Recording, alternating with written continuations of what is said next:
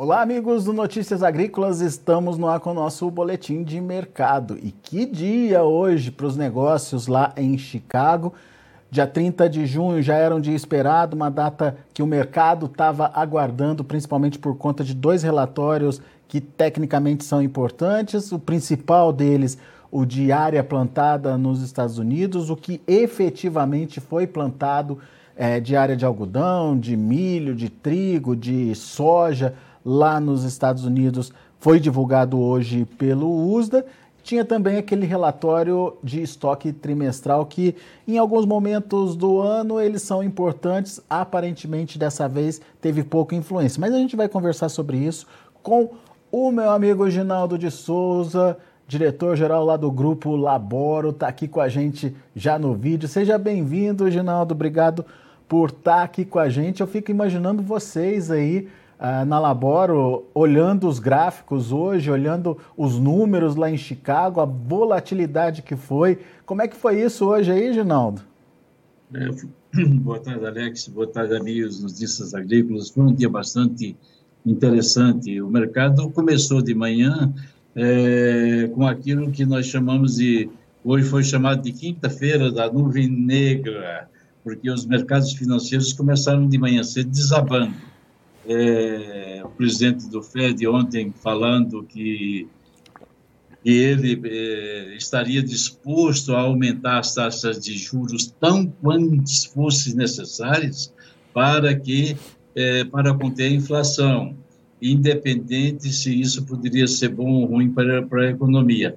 Isso foi entendido como como negativo e então começou-se o dia, noite, a madrugada, já com uma baixa muito forte no mercado financeiro. Muito bem. Aí você pegava, o cenário era, eh, nós tínhamos dois cenários. O cenário que eh, vamos esperar o relatório de estoques, vamos esperar o relatório de acriagem, mas você tinha, numa análise crua e simples, o mercado financeiro numa nuvem negra, é, trabalhando pesado, começou a pesar em cima das commodities, botaram soja 20 abaixo, você viu que o mercado chegou antes do relatório trabalhar com 20 centavos abaixo, aí quando saiu, você tinha tudo negativo, porque a China fora do mercado, China com estoques altos de farelo, tendo problemas, tendo dificuldades, com margens negativas, é, aquilo que eles pensavam do, do, dos lockdowns, que poderia eventualmente melhorar, trazer uma, um efeito maior na economia, não está acontecendo. Então, tudo aquilo começou a é, pesar.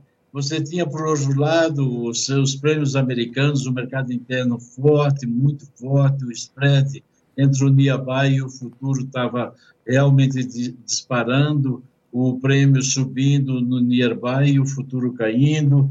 Mas aí veio o relatório botou uma água fria, colocou de cara é, mais de 20 centavos para cima, depois derrubou, foi uma volatilidade impressionante, porque os números realmente surpreenderam. Eu não falo de, de, de, de estoques, os estoques, vamos dizer, trimestrais, basicamente não, não ofereceram qualquer reação, não, não atrapalhou o relatório, você teve aí 971 milhões de buchos na soja, contra 965 esperado, ligeiramente mais alto. Você teve a so, o milho 435, 435 milhões de buchos, igual à expectativa. E o trigo foi apenas 5 milhões de buchos acima, veio 660 contra 655. Isso falando dos estoques. Então, os estoques não cheiraram não federam, não fizeram absolutamente nada. É claro que você se comparar o estoque de milho com o ano passado, o estoque de milho está mais de 200 milhões de buchos acima do, acima do ano passado, mas não era essa a expectativa, ele veio dentro da expectativa. Agora, quando você passa a analisar, Alex e meus amigos, os, a acreagem, você hum. teve uma grande surpresa, porque a soja vamos dizer, todo mundo falava, nós vínhamos falando, muita gente falava de 91 milhões de acres. Isso foi planejado lá no fórum, lá em fevereiro, então o mercado sempre veio trabalhando com esses números e trabalhou. Hoje a expectativa era 90, 450 milhões de acres, e de repente veio 88,3. Meu amigo, isso foi um, uma, uma, um chute. É, o mercado reagiu positivamente, botou aí o, o novembro, chegou acima de, de dos 15, ele estava tipo 14,60, pulou é, 45 centavos assim rapidamente. E ficou transando, dançando para cima e para baixo, é, numa volatilidade impressionante. Quando você analisa o milho, o milho teve um aumento de, acima da expectativa de 400 milhões de, de acres e o trigo 100 milhões de acres. Então o mercado foi, trabalhou dos dois lados, sentiu, sofreu, apanhou. Quem estava dentro quis sair, quem estava fora quis entrar. Foi, aquela, foi aquele auê, auê. Você olhava a tela, quando tirava a vista voltava, era outra coisa.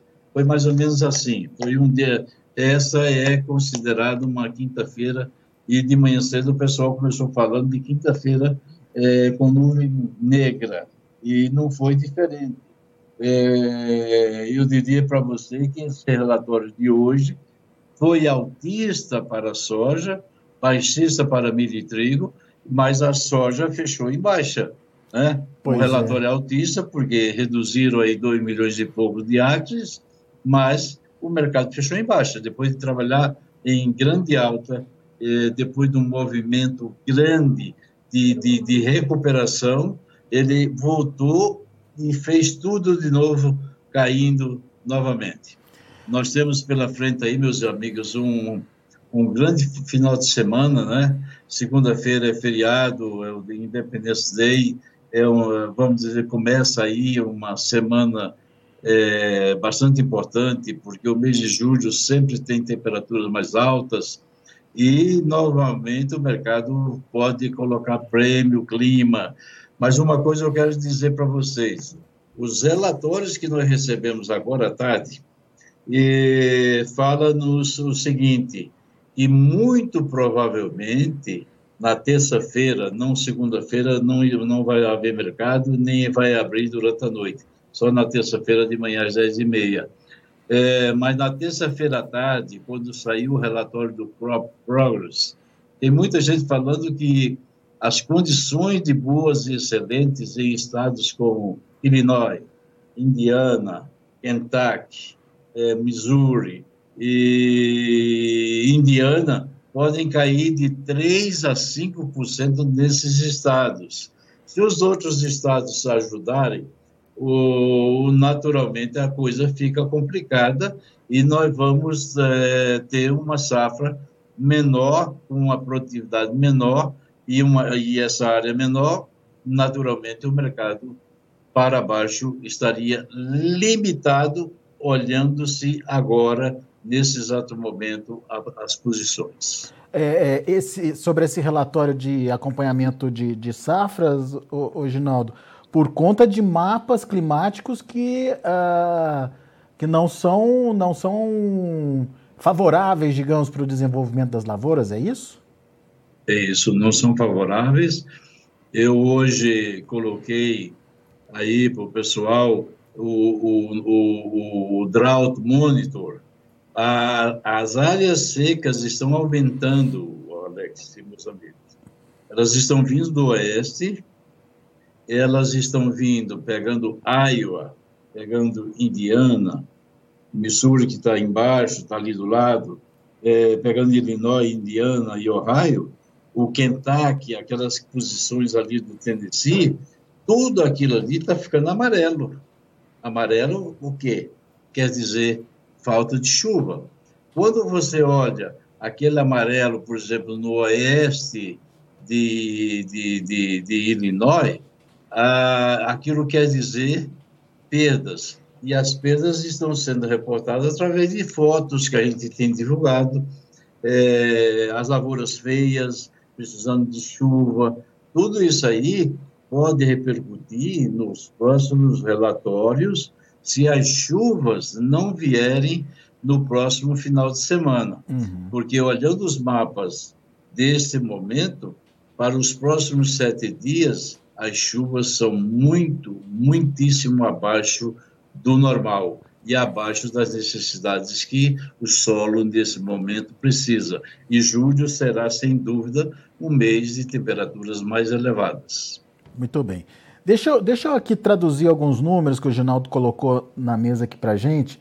É, a soja é, ficou, então, em 35, a área plantada de soja ficou em 35,7 milhões de hectares, contra 36,8 é, milhões de hectares lá do início do, do, do ano. É um milhão de hectares a menos aí em relação às projeções iniciais. E o milho teve uma elevação é, em milhões de hectares uh, de 36,22, que era a projeção inicial. O USDA aumentou hoje para 36,4 milhões de toneladas. Portanto, um acréscimo da. da né? é, é, milhões de toneladas, não, é, milhões de hectares, desculpa. É, aqui a gente está convertendo para hectares, milhões de hectares, isso mesmo. Então, então assim, é uma, é uma mudança bastante significativa por conta até da expectativa do mercado. A gente vinha falando, né, Ginaldo, que era a primeira vez na história que a soja, que a área de soja ia ser maior que de milho.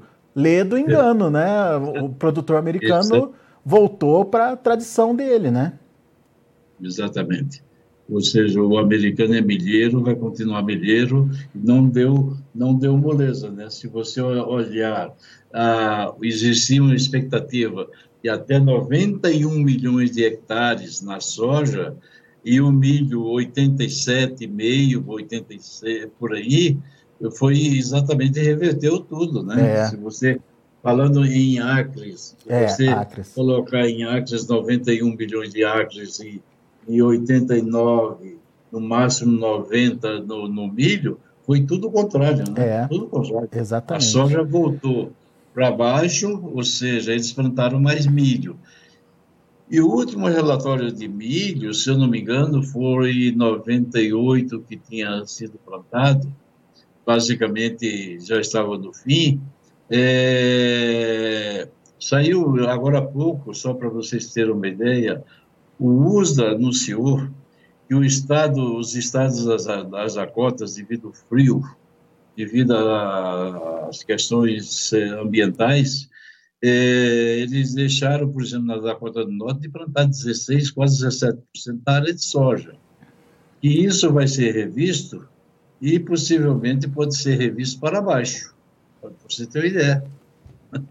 Pois Quer é. Dizer, o USA soltando nota já inicialmente, já prevenindo. Que pode mercado. corrigir o que foi divulgado, né? Exatamente.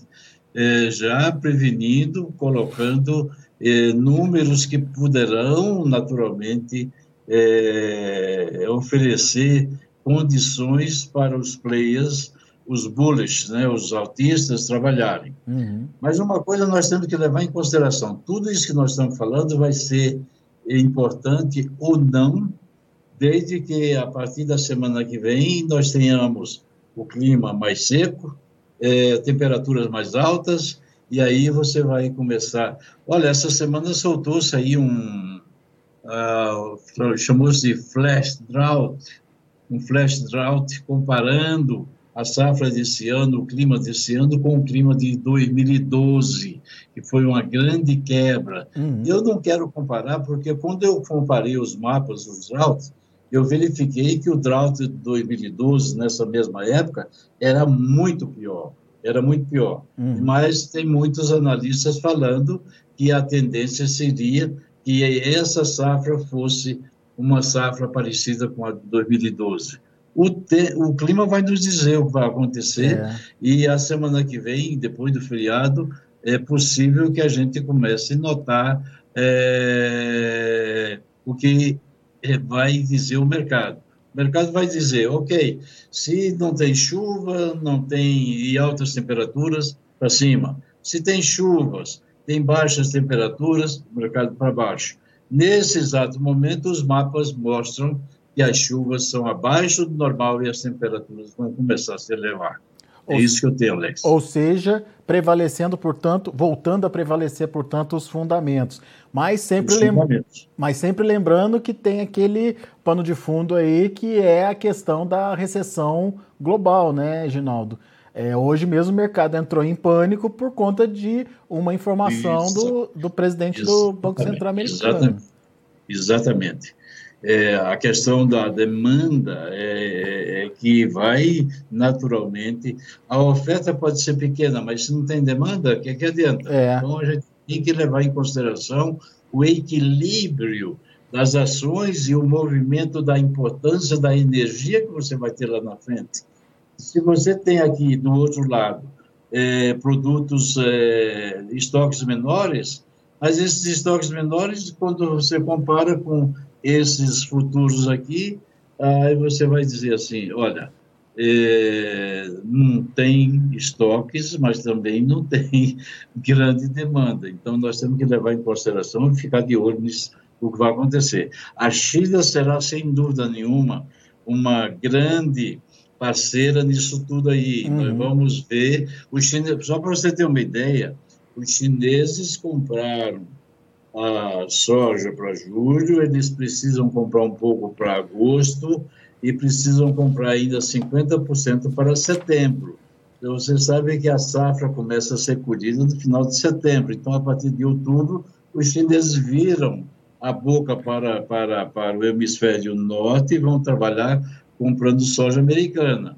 Quem vendeu aqui, vendeu, né? Naturalmente tem todo esse aspecto, né? Tem que levar em consideração.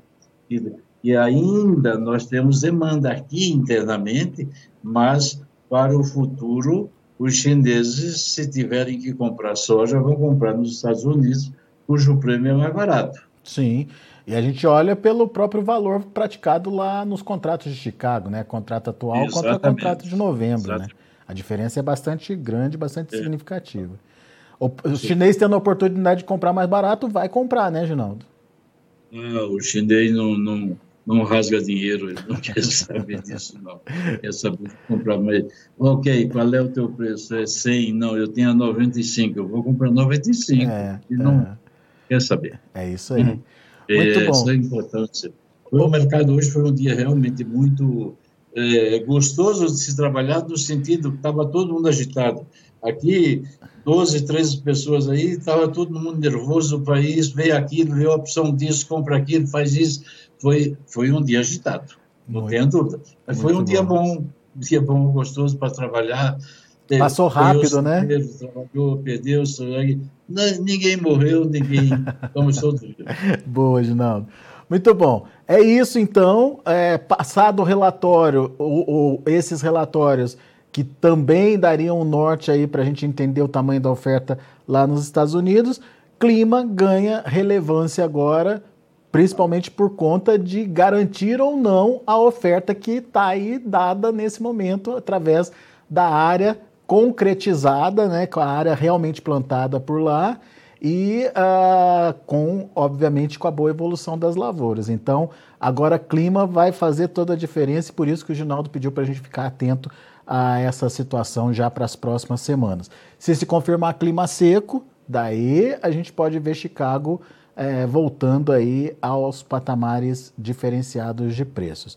Agora, e aqui no Brasil, hein, Ginaldo? Como é que o pessoal se comportou diante aí da, da, dessa volatilidade toda lá em Chicago?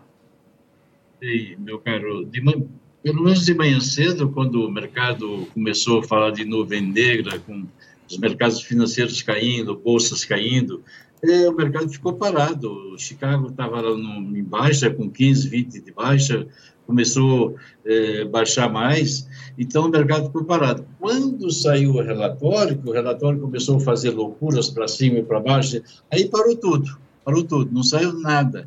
Eu, na minha opinião, é, soja 195, 196 no Porto, essa era um preço que daria, vamos dizer, para liquidar, daria margem, mas não saiu. Eu, pelo menos do nosso lado aqui, se for olhar o mercado físico hoje, nós não fizemos basicamente nada. É, né? Muito bem. Não, não era para ser diferente também, enfim. É, pessoal esperando para ver o que, que ia acontecer. Meu caro, e o Crop Tour, hein? Estados Unidos, Canadá, chegando? Tá, está chegando, meus amigos, e nós estamos aí com basicamente na reta final em termos de número de pessoas, temos mais aí umas duas, três vagas aí, porque nós tivemos que voltar a selecionar, apareceram muitos candidatos que não tinham nada a ver com o mercado, nada a ver com commodities, nem com agronegócio, então nós tivemos que, é, com respeito, com dignidade, não aceitar. Então, é, inclusive, para você ter uma ideia, americanos querendo ir no nosso Crop Tour.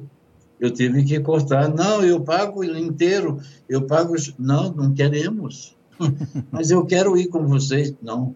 Brasileiros que estão nos Estados Unidos também quiseram ir. Nós tivemos que fazer a diferença. Não dá para você levar gente é, de fora, isso, aquilo, porque o americano vai lá com outra cabeça, quer ver outra coisa quer naturalmente ver o que nós vamos fazer, como vamos fazer, e nós temos a nossa tecnologia, nossa e queremos fazer isso para nós, não para eles.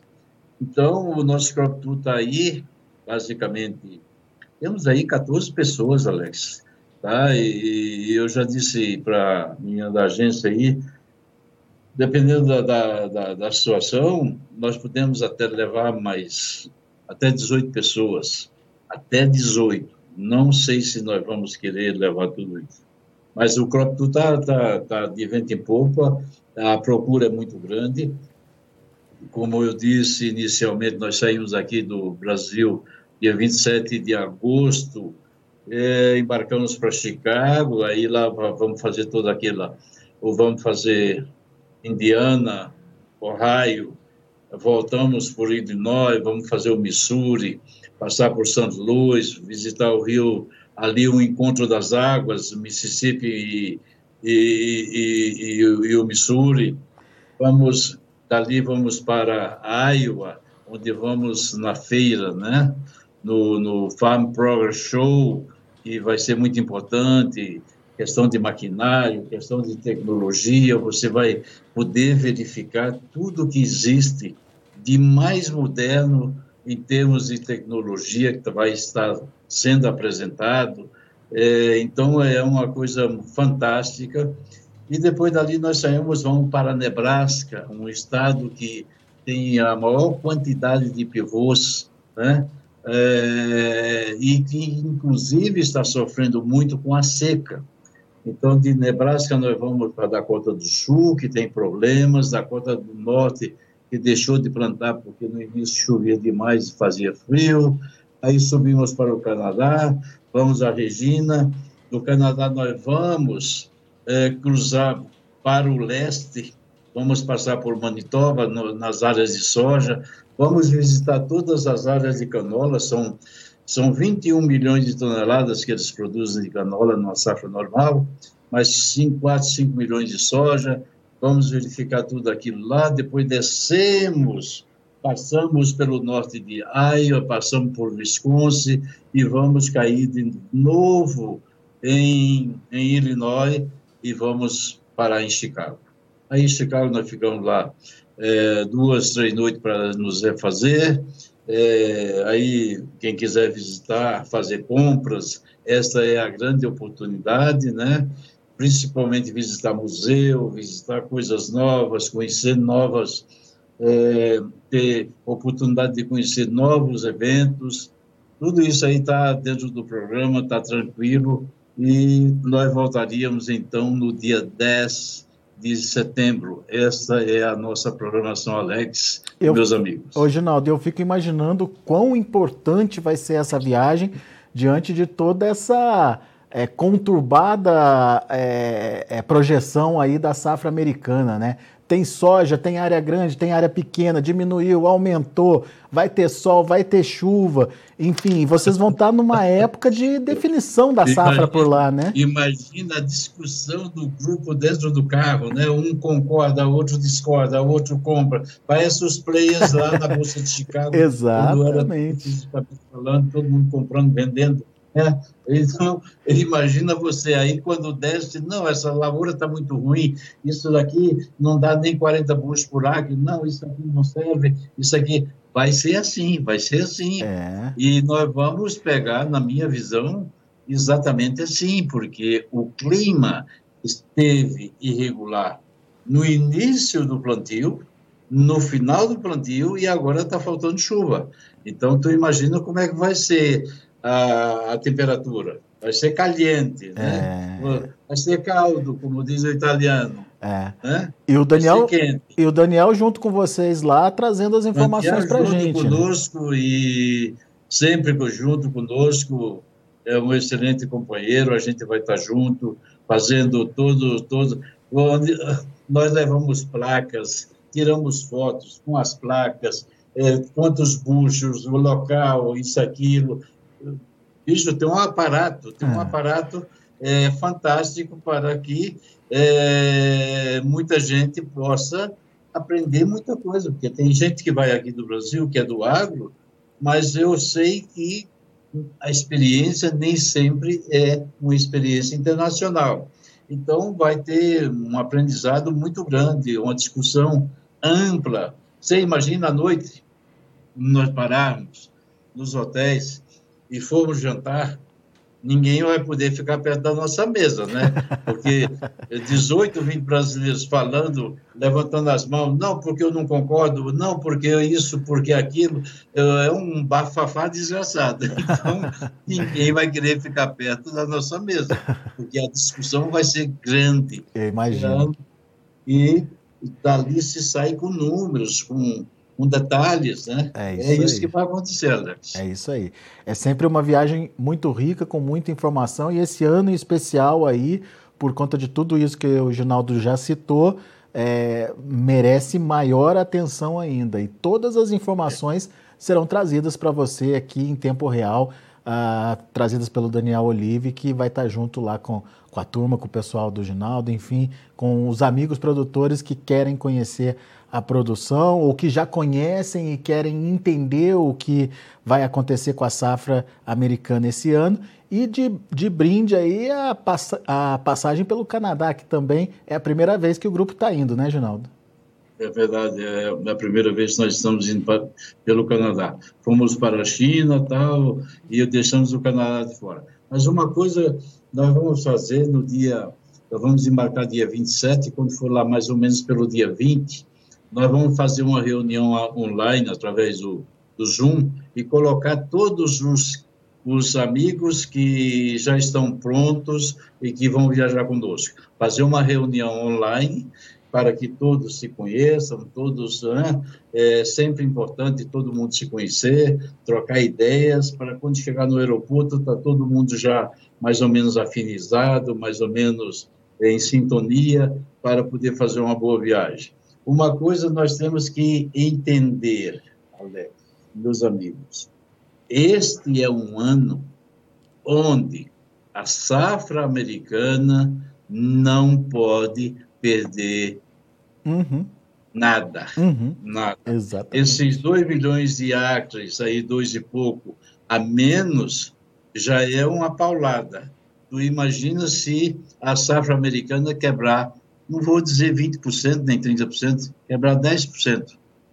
Aí, meu amigo, você de novo vai voltar a ver preços altíssimos nas posições da safra americana, da safra sul, sul-americana. Uhum. Ou seja, é, esse preço de 14 e pouco pode estar onde estava o julho, o maio, a 17, 17 e pouco. Não estou dizendo que isso vai acontecer, mas é um é um processo né? natural. É. A safra americana não pode quebrar sobre, sobre a, a, intenção de que se houver quebra vai ser um desastre. Isso. Nós não podemos ter quebra. É isso que eu quero deixar bem claro.